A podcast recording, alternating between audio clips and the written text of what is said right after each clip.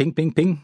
Ich habe dreimal Post aus dem Internet. Die Deutsche Telekom gratuliert mir zum Geburtstag. Ich bin gerührt. Gerade die Telekom, die immer so viel um die Ohren hat, dass sie daran gedacht hat.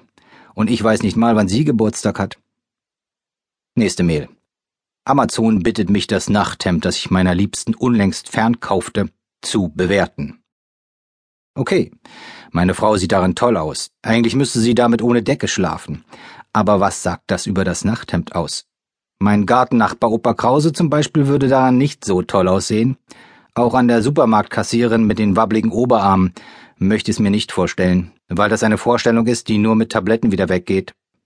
Kurz, man kann das Nachthemd nicht losgelöst von meiner Frau betrachten. Losgelöst liegt es auf dem Fußboden. Soll ich schreiben Vorsicht? Dieses Nachthemd steht beileibe, für diesen Satz wurde das Wort beileibe erfunden, beileibe nicht allen, aber den bereits beträchtlichen Reiz von sportlich schlanken Dauerend-Dreißigerinnen mit gewinnender Oberweite unterstreicht es und versieht ihn mit zwei Ausrufezeichen. Das ist ja schon keine Bewertung mehr. Das ist schon ein Gutachten. Mal fragen, was Amazon dafür bezahlen will. Nächste Mail. Ronny Eichholz möchte dein Freund werden. Er lädt dich zu Facebook ein. Ich kenne Ronny Eichholz nicht und ich bin auch nicht bei Facebook. Wenn ich bei Facebook wäre, müsste ich ihn jetzt ablehnen. Das wäre mir zu deutlich und zu viel Verantwortung. Nachher war ich der letzte Mensch auf dieser Erde, dessen Freund zu werden sich Ronny Eichholz noch erhoffte. Alle anderen hatten schon abgesagt. Vielleicht sollte ich ihm zurückmailen, nur wenn sonst keiner dein Freund sein will. Anders wäre es schon, wenn in der Mail gestanden hätte, Ronny Eichholz möchte dein Feind werden, er lädt dich zu Hasbuck ein. Bei Hasbuck wäre ich gerne Mitglied. Feinde kann man nie genug haben. Sein Feindeskreis muss man nicht komplett zu Geburtstagen einladen, und Feinde sind nicht beleidigt, wenn man sich mal ein paar Monate nicht bei ihnen meldet. Um Feinde muss man sich nicht kümmern, sie kümmern sich von selbst um einen.